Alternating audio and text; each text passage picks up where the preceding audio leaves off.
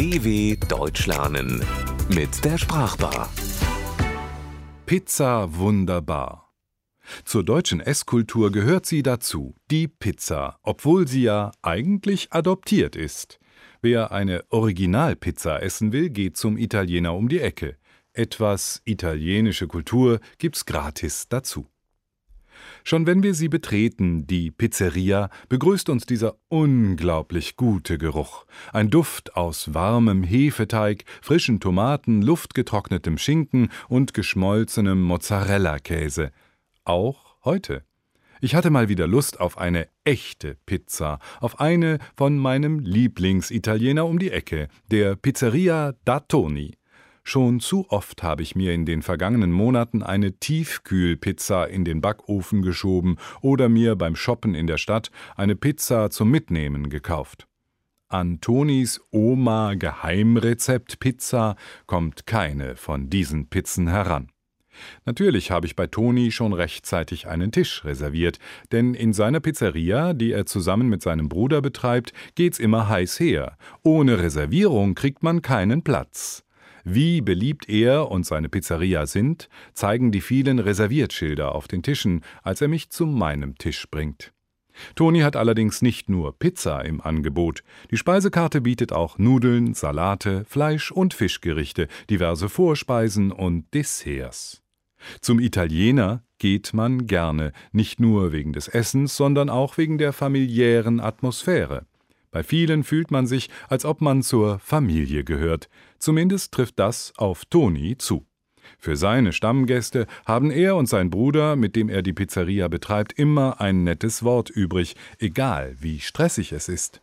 Denn Familie gehört zu Italien wie das gute Essen und die Lebenskultur an sich. Oh la la, bist du eine Pizza? Oh la la, Pizza wunderbar. Pizza, oh la la, Pizza wunderbar. Das hat schon die Kölner Musikgruppe Die Höhner Ende der 1980er Jahre erkannt und der Pizza ein Lied gewidmet. Pizza ist etwas, das die meisten Menschen gern essen. Sie ist leicht zuzubereiten, vielseitig, weil man oben drauflegen kann, was man will, und schmeckt einfach. Besonders wenn es, wie beim echten Italiener, eine Steinofenpizza ist. Denn durch den Steinofen bekommt die Pizza eine eigene Geschmacksnote. Und ein wahres Erlebnis ist es, wenn der Pizzabäcker loslegt. Toni hat seinen eigenen Pizzabäcker, ein übrigens in Italien hoch angesehener Beruf. Pizzabäcker Mario formt aus der vorbereiteten Teigkugel eine flache, runde Teigschicht. Dabei wirft er den Teig mehrmals in die Luft und dreht ihn so lange, bis er die richtige Größe und Form hat.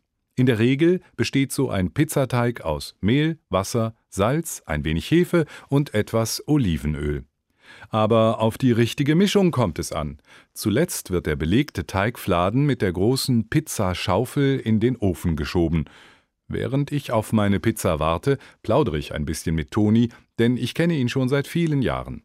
Trotz des Trubels nimmt er sich ein bisschen Zeit, um zu erzählen, wie es der Mama daheim in Neapel geht, wann die nächste Hochzeit ansteht und was es sonst noch an Neuigkeiten gibt.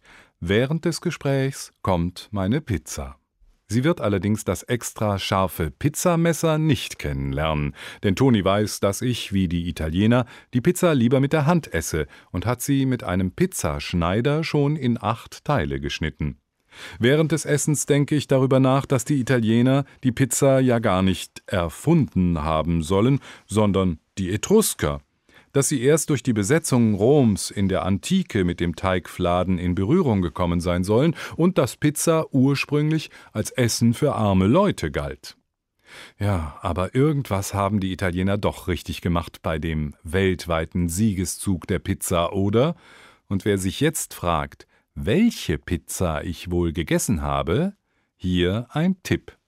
Der Belag besteht nur aus Zutaten in den Farben der italienischen Flagge, ist nach der Ehefrau eines ehemaligen Königs benannt und kommt aus Neapel. Viel Spaß beim Raten und buon appetito!